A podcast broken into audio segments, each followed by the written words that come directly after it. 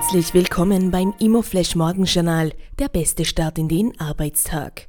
Am Mikrofon begrüßt Sie heute Anna Reiterer. Die heutige Ausgabe widmet Ihnen die S-Immo AG Top-Immobilien in der EU. Ein starkes Portfolio mit klaren Konturen.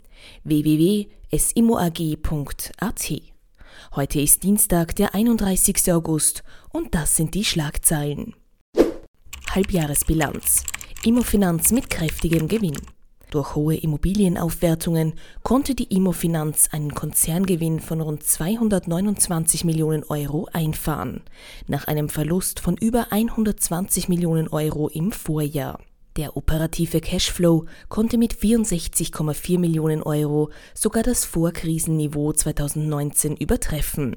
Bis 2024 plant die Immofinanz weitere Akquisitionen und Neuentwicklungen mit einem Volumen von einer Milliarde Euro. Hamburg. IVG Nord kritisiert Erhöhung der Grunderwerbssteuer.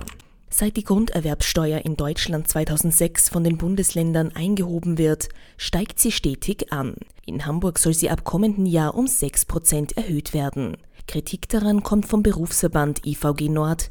Die Erhöhung der Grunderwerbssteuer stehe der Eigentumsbildung entgegen. Zudem fordert die IVG Nord, dass die erste privat erworbene Immobilie frei von dieser Steuer sein soll. Die spannendste Meldung heute Morgen.